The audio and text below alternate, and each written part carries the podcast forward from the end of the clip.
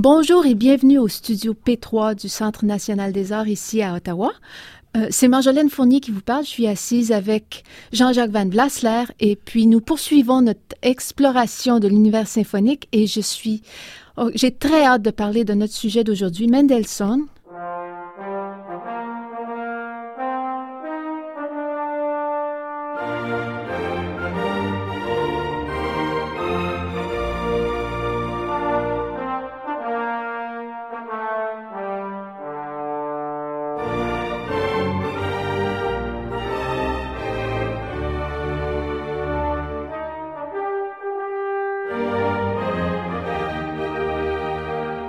c'est intéressant parce qu'il y a un lien entre Mendelssohn, le grand-père de Mendelssohn, Moïse, euh, qui s'intéressait beaucoup euh, aux lumières allemandes, sujet euh, qu'on a examiné un peu lors de notre dernière balado. Alors, on passe des lumières à Mendelssohn par Moïse, peut-être? C'est un enfant des lumières, certainement c'est un enfant des Lumières, et je crois que euh, ce ce qu'il faut se demander, cet enfant brillant euh, des Lumières, euh, c'est un, vrai produit, et d'ailleurs toute la famille est un produit des Lumières à partir de Moïse Mendelssohn. On reviendra dans quelques instants. Et cet enfant a 14 ans je, peux, je pourrais vous poser la question, qu'est-ce que vous faisiez à 14 ans? Ah, 14 ans, moi, à 14 ans, je rêvais du monde, de ce qu'on pourrait faire. et j'essayais de faire mes devoirs le soir à la maison et d'être le premier en classe. Mais lui, il avait déjà terminé 80 œuvres, 80 œuvres, dont 12 symphonies, 12 symphonies à cordes, 5 concertos, 5 quatuors, sonates, des chœurs, deux opéras en un acte, un opéra en trois actes il avait 14 ans. Alors, il y a dans, cette famille, euh, euh, d'abord, euh, vous, avez tout à fait raison de parler des Lumières, les Lumières allemandes, die Aufklärung. Et Moïse, Moïse Mendelssohn était, on, l'appelait le Socrate allemand. il a traduit la Bible en, allemand. C'était un homme euh, de la tolérance. C'est l'homme qui qui a essayé de, de relier la raison grecque au, message des prophètes.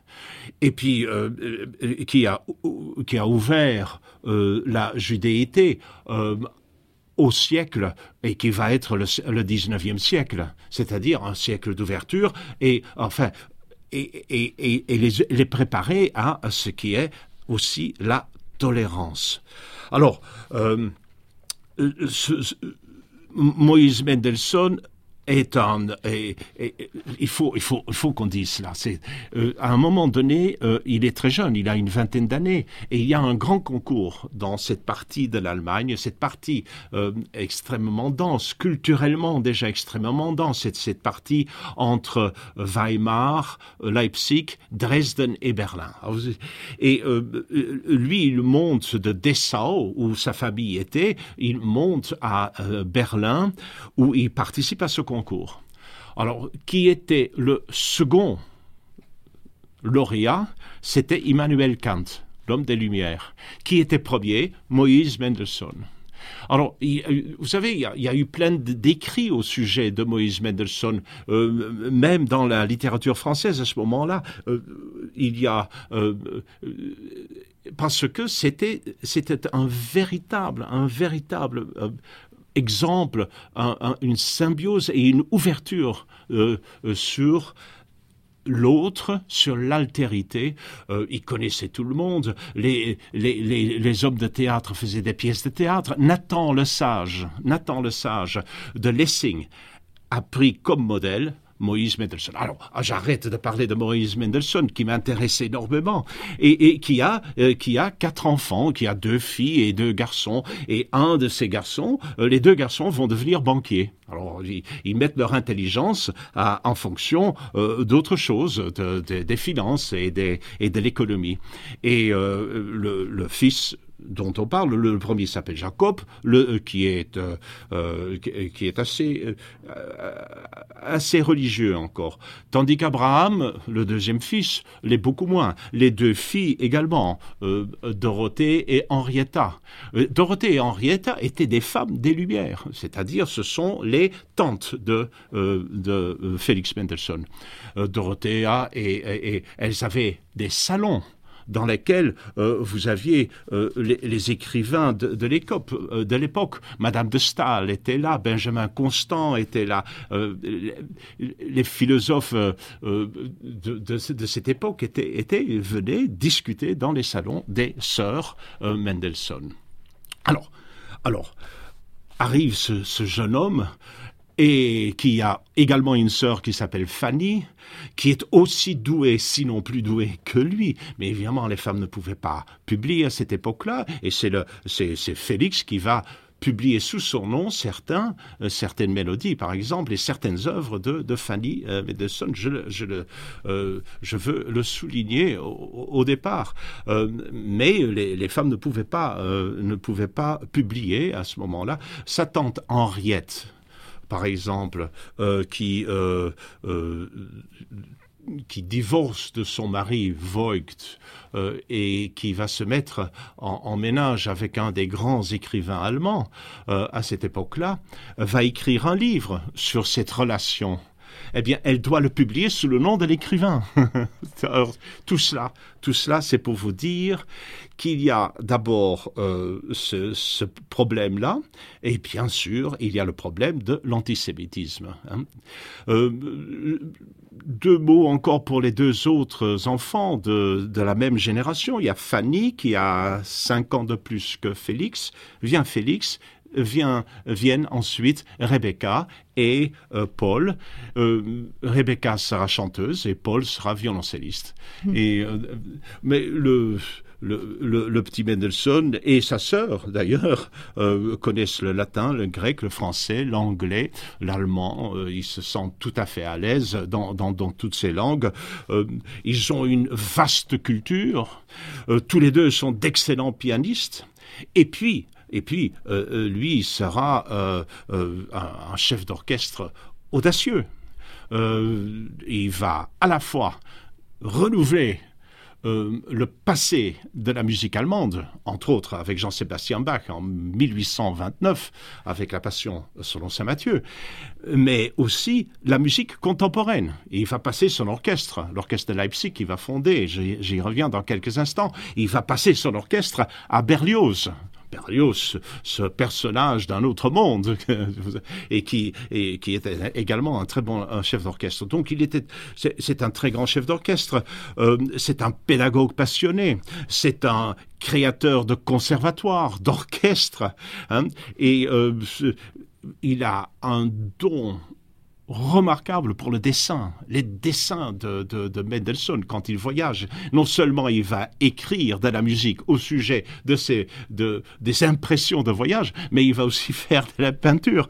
Et puis c'est un épistolier prodigue, c'est-à-dire il écrivait énormément de lettres et c'est pourquoi nous connaissons énormément de choses au sujet de la vie extérieure et interne de, euh, de, des Mendelssohn. Alors, c'était une grande surprise. Quand j'ai fait mes recherches avant notre rencontre, quand, quand j'ai aperçu les dessins, euh, euh, c'est extraordinaire. Il aurait pu être un artiste visuel ben, facilement. Facilement, Et puis, comme écrivain, vous avez raison, et puis il était drôle en plus. Oui, oui. C'était un homme remarquablement intelligent. D'ailleurs, euh, tous, tous, les enfants, hein, tous les enfants étaient remarquablement intelligents. Les filles étaient Il n'y a, pas pour rien un grand-père qui est un des ah. grands philosophes du XVIIIe siècle. Est-ce que j'ai pas lu dans mes notes que son père, le père de Félix, disait j'ai été le fils de mon père et maintenant je suis le père de mon fils. Oui, oui. Ah, il, était, il, il, était très déçu de, de n'être hein. qu'Abraham euh, qui faisait beaucoup, beaucoup d'argent. Mais c'était un, un, très grand monsieur aussi en même temps. Et puis évidemment, et évidemment, il se passe euh, cette, euh, cette chose, cette chose étonnante, c'est que il, il va demander à ses enfants. Il va pas demander Félix Mendelssohn n'a que 6 ans et, Fanny a 11 ans quand ils doivent se convertir au christianisme. et, et à ce moment-là, et ça venait, euh, c'était beaucoup influencé par sa belle famille, euh, la famille Salomon, qui était le nom de jeune fille de la maman de Félix et Fanny, Rebecca et Paul, et, euh, et, qui avait, qui avait, qui s'était converti déjà pas mal parce que, vous savez, l'antisémitisme ambiant existait a toujours existé.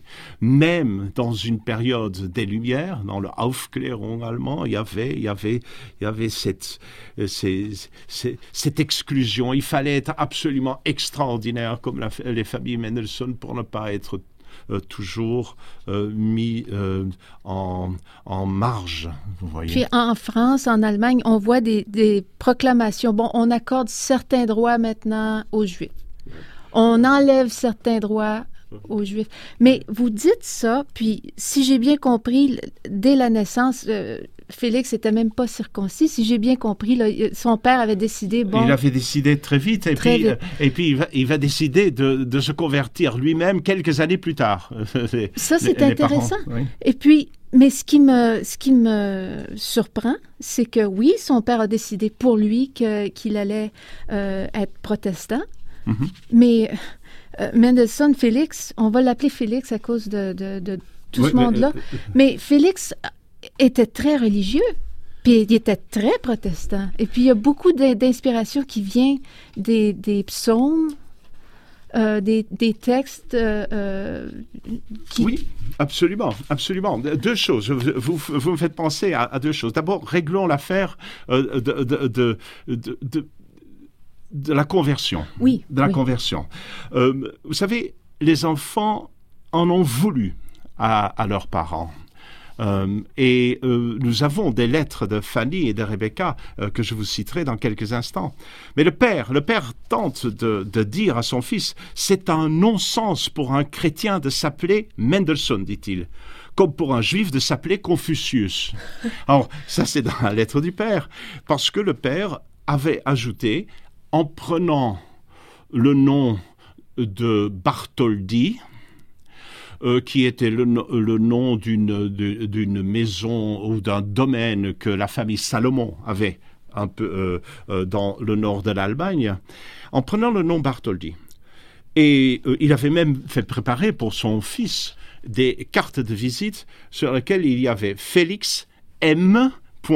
Bartholdi pour faire disparaître le nom Mendelssohn parce que c'était trop clairement le fils de Mendel, qui était l'arrière-grand-père, qui s'appelait Mendel. Et, euh, c'est bien sûr avec, euh, avec euh, Moïse que c'est devenu le fils de Mendel, Mendelssohn. Hein, hmm. Ceci dit, le, père a toujours poussé et les enfants, les enfants, voilà la lettre de, de Fanny. Euh, qui, répond à, d'une certaine façon à cette prise de position des pères, je connais et j'approuve ton, ton intention, c'est une lettre à Félix, je connais et j'approuve ton intention de laisser de côté ce nom que tous nous rejetons. Ça, c'est une lettre de Fanny. Une lettre de Rebecca. Elle, elle écrit à son frère à ce sujet, et puis elle signe ta sœur Rebecca Mendelssohn, virgule, jamais Bartholdi. C'est quand même assez extraordinaire, non? Et puis, euh, euh, Mendelssohn emploiera toujours son nom Mendelssohn, sauf pour les publications en Allemagne. Les publications de ses œuvres sont sous Mendelssohn Bartholdi. Alors, je signale ça parce que c'est. Mais vous avez en même temps raison parce que il était en même temps profondément protestant. Pas un compositeur pendant le XIXe siècle n'écrira plus de psaumes que lui. Il en a fait onze pour la religion luthérienne et euh, un psaume pour la synagogue de Hambourg. Parce que vous savez très bien que les psaumes viennent euh, de, l'Ancien Testament. De toute façon, c'est juste. Donc il y avait là une sorte de symbiose, une sorte de, possibilité de, passer de l'Ancien Testament au Nouveau Testament. Mais il va, faire beaucoup plus, bien sûr, et il va composer, euh, il va composer aussi des oratorios comme Paul, l'oratorio Paul en, en 1836, euh, l'oratorio Élie, Elijah en anglais, Élie euh, en 1844. Et bien sûr, bien sûr, l'œuvre dont nous allons parler dans quelques instants, c'était euh, la fameuse symphonie numéro 2, euh, qui est la dernière symphonie qu'il a composée et qui s'appelle Lobgesang. Lobgesang qui veut dire chant de, de oh, comment est-ce que je dirais ça, chant de, des louanges.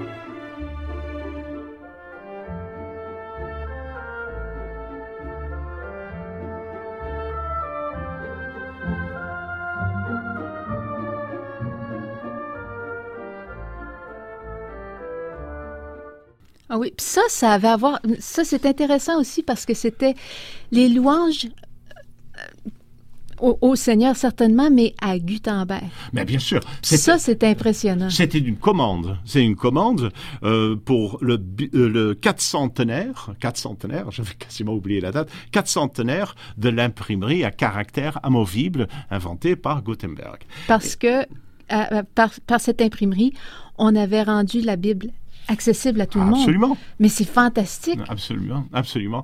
Et, euh, et alors, euh, il, ne fait pas seulement ça, il fait aussi un Festgesang, un chant de fête, aussi pour, euh, pour, pour ce, cette fête pour Gutenberg. Et alors, il fait deux œuvres, mais bien sûr, la symphonie qui nous intéresse beaucoup ici, c'est la, c'est la cette deuxième symphonie. Et euh, je, bien sûr, pourquoi la deuxième symphonie quand c'est celle qui a été composée, je crois, en, en 1840 1840, oui, et, euh, et, tandis que toutes ces autres symphonies précèdent. Hein. Ceci dit, il faut... Euh, la musique de, de, de, de Mendelssohn paraît à tout le monde couler de source il faut dire que Mendelssohn était un travailleur acharné et qu'il euh, continuait euh, à modifier, retravailler certaines parties de ses symphonies. Et c'est pourquoi beaucoup de ces symphonies, ces symphonies ont été publiées plus tard que 1840. Euh, on, peut donner la, la, symphonie italienne, cette fameuse euh, euh, cette symphonie ensoleillée. Complètement. C'est très surprenant et qui voulait même pas la publier celle-là. Non, bien sûr, elle a été publiée en 1851. L'écossaise qui l'a composé. Alors, il a commencé à composer quand il était en voyage en Italie. Alors, il faut pas rigoler, mais l'écossaise, elle est achevée seulement euh, en 1842. Alors vous voyez, l'écossaise euh, va être la numéro 3, euh, l'italienne va être la numéro 4, et puis la, la, réformation, qui est la première symphonie qu'il a composée, il avait en fait, il avait jamais compté. Elle a été publiée qu'en 1868. Puis c'est une symphonie immense. Et c'est une très grande symphonie également, et qui entre dans ce même cadre, le même cadre du protestantisme de, euh, de de Mendelssohn. Parce que la Réformation, ça, ça traite, c'est ça a à voir avec Luther. Eh bien sûr. Euh, Luther, Luther, Gutenberg, c'est la Grande Allemagne. C'est un grand compositeur allemand. Mais Jean-Jacques, on a comme euh, euh, quatre chemins au moins à prendre. Il, y a, la deuxième symphonie, il y a la quatrième. Il y a le fait qu'il était juif de naissance, mais qui était protestant. Puis je sens pas vraiment un grand conflit en, dans, sa musique. Il n'en parle pas beaucoup de ce conflit-là. Euh, vous savez, on dit, on dit, toujours c'est de la musique heureuse, c'est de la musique joyeuse. Est-ce qu'on ne l'appelait pas le, bienheureux d'ailleurs? Bien sûr, bien sûr. Et c'est un des compositeurs qui a composé parmi les, parmi œuvres en mineur, le, le plus d'œuvres en mineur.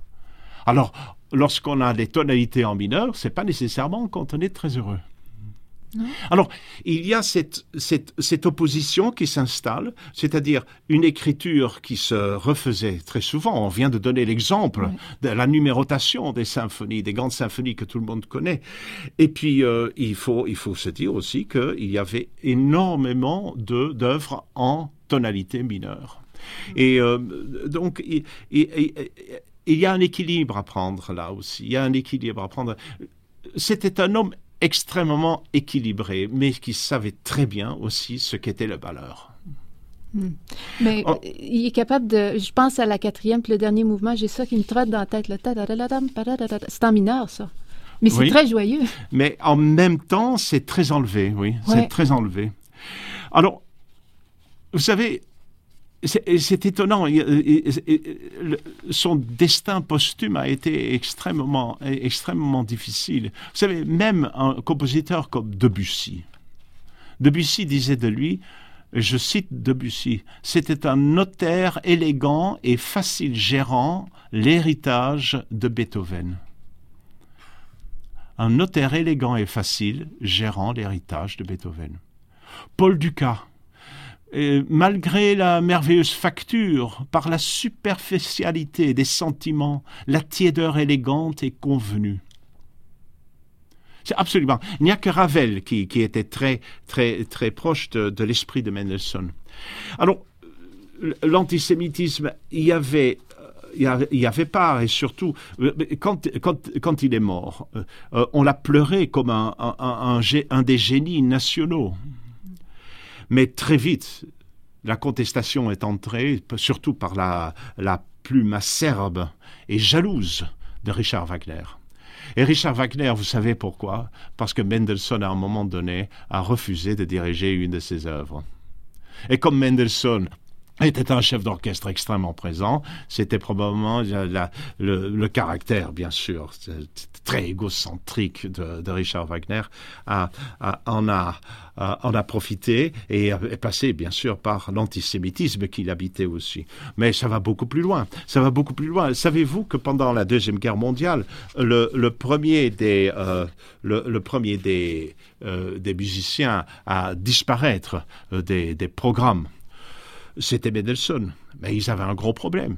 Parce que toute l'Allemagne, toute l'Allemagne euh, jouait le sens d'une nuit d'été.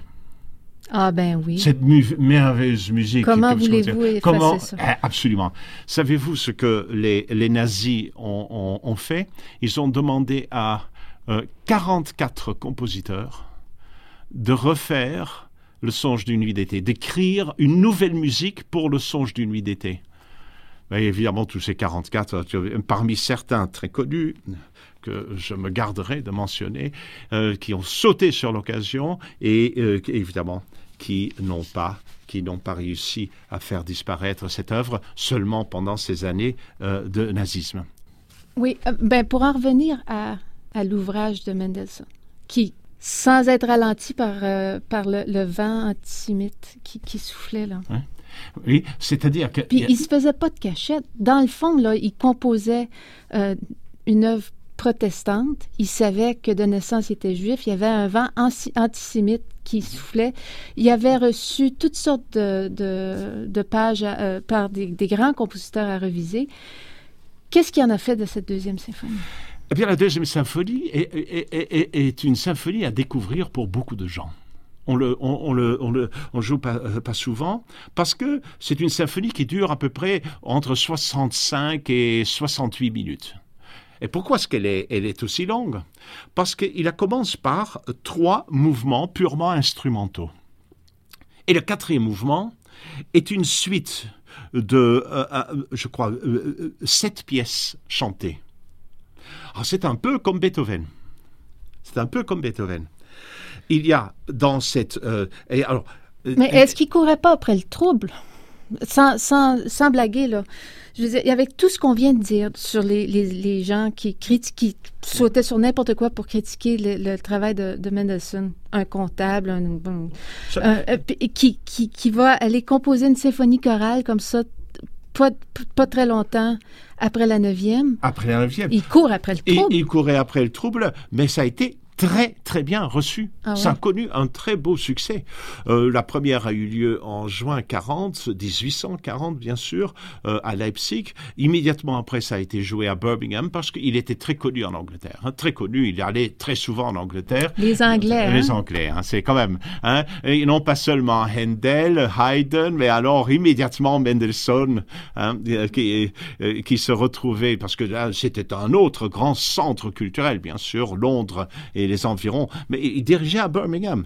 En- ensuite, il a, il a, il a rejoué ça à- à- en novembre, c'est-à-dire quatre mois plus tard, et euh, à ce moment-là, il avait, euh, euh, à la toute première, il n'y avait que quatre pièces chantées. Alors il a ajouté trois pièces chantées pour la deuxième performance à, à Leipzig, et c'est ce- ceci qui, qui, est, qui, est, qui est présenté aujourd'hui. Alors, en très court, en très court, mais malheureusement, parce qu'il y a beaucoup de choses à dire sur, euh, sur, sur ce- cette œuvre, euh, il y a euh, deux sopranis, un baryton, basse et un, et un ténor euh, comme chanteur. Euh, et, et- il commence, au début, euh, il y a une citation de Luther sur la partition. Hein, et la citation de Luther, c'est Je serais heureux de voir tous les arts, et notamment la musique, se mettre au service de celui qui les a donnés et créés. C'est beau. Et puis, euh, et ça, ça commence par une introduction festive des trombones, un motif, trombones qui est un motif qui vient du Moyen Âge, du plein chant du Moyen Âge. Alors, et ça va passer à travers tout le long premier mouvement euh, de cet allegro euh, qui, euh, qui est le premier mouvement. Et puis après ça, il y a une sorte de scherzo. C'est pas c'est pas tout à fait euh, c'est un allegretto assez assez léger mais remarquable. C'est c'est beaucoup plus proche de, du songe d'une nuit d'été que que d'autres œuvres. Et puis avec ah oui à l'intérieur de ce scherzo euh, il y a un, moment euh, qui est apparenté à un choral. Et bien sûr, choral euh, luthérien à nouveau. Et puis, on passe au troisième mouvement qui est un adagio religioso, également lent, mais qui évoque à nouveau le motif d'ouverture hein, et qui va faire le lien avec tous les mouvements vocaux qui vont suivre. Et alors, après ça, vous avez le, le, le chœur qui va euh, le solo de, des sopranos, euh, un récitatif du, des ténors, le chœur, encore un duo pour les deux sopranos qui est une qui est une merveille qui est pour moi qui, qui, qui est qui est un des moments célèbres. Et ensuite ce, ce qu'on appelle la scène du guetteur. Alors ça c'est pour le ténor, c'est émouvant, intense, dramatique et quand je l'ai réécouté hier, avant de, euh, aujourd'hui que nous préparons ce, euh, balado, euh, je l'ai réécouté, je me suis dit, mais Wagner a dû entendre ça, parce que c'est, il y a des moments dans Wagner qui ressemblent très fort. Je ne sais pas encore lesquels, mais je vais les trouver à ce, cette scène du guetteur par le ténor qui est en tonalité de do mineur bien sûr. Et, et, le guetteur, c'est qui? Et, Le guetteur, c'est celui, celui, qui euh, voit euh, la mort arriver. C'est la partie qui est sur euh, au sujet de la mort. Mais ensuite, il y a le cœur qui va revenir, la nuit va se dissiper, et puis bien sûr, euh, on, on, présente, euh, on, rend grâce à Dieu, et, euh, et on termine par c'est pourquoi je chante avec mon chant, c'est-à-dire la musique, la musique pour remercier, pour remercier euh, ce Dieu luthérien. Mm. Euh, et, donc c'est une très c'est une très très belle œuvre et euh, jouée avec, euh, par des gens qui s'y connaissent c'est formidable. Je voulais peut-être terminer en vous posant la question. Goethe a connu Mendelssohn, Goethe a connu Mozart, oui. et puis ce qui, sa conclusion était, il a fait une espèce de concours. Un jour, quand il a, il a rencontré euh, Mendelssohn, on lui avait dit quel jeune talent c'était. Je pense qu'il y avait comme cinq étapes. Il y avait un concours pour voir si ce qui, il se souvenait de Mozart comme étant un grand génie. Ouais. Et puis sa conclusion, est-ce que vous avez euh, idée? Il dit Mendelssohn, c'est Mozart en mieux.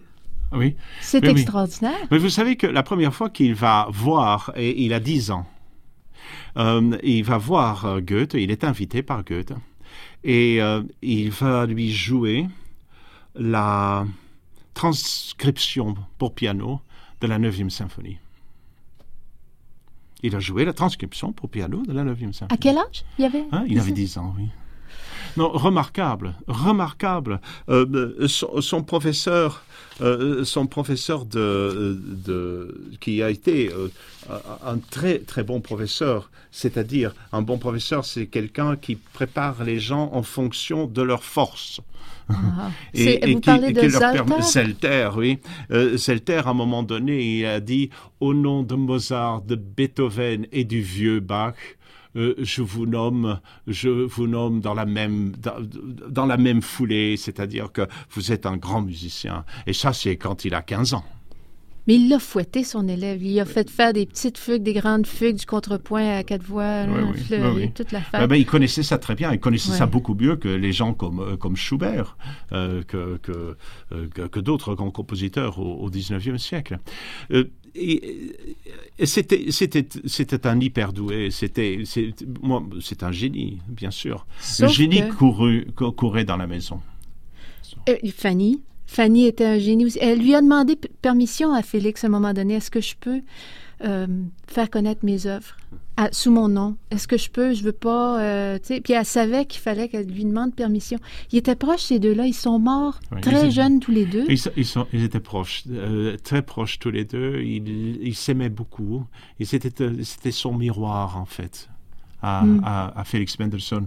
Et euh, elle, elle avait de la chance parce qu'elle avait épousé un type extrêmement ouvert d'esprit. Donc, elle pouvait faire de la musique. Elle pouvait faire de la poésie. Elle, elle pouvait être elle-même. Euh, et, euh, et bien sûr, elle, est morte d'une euh, d'une cérébrale, euh, le- Un, un accident. un euh, accident cérébral. Ouais, ouais. Et quatre mois plus tard, lui est mort d'un même accident cérébral. Et si on peut peut-être finir avec ça, quoique on pourrait jaser encore longtemps, euh, vous vous souvenez de leur dernière correspondance? Où, euh, où- où vous, elle... vous me l'avez signalé. Euh, il- elle le taquinait parce qu'il n'était pas venu euh, célébrer sa fête à elle. Mhm. Fanny, c'était sa fête. Félix n'est pas venu pour sa fête. Puis elle lui a écrit, elle a dit, ben, je suis vraiment déçue que tu, tu te sois pas déplacé pour ma fête. Et puis Félix lui a répondu, oh, je te promets, l'année prochaine, on sera ensemble. Oui. Ils se sont retrouvés dans le, au paradis de la musique. Oui. Merci Jean-Jacques. Je vous en prie. À la prochaine. À la prochaine.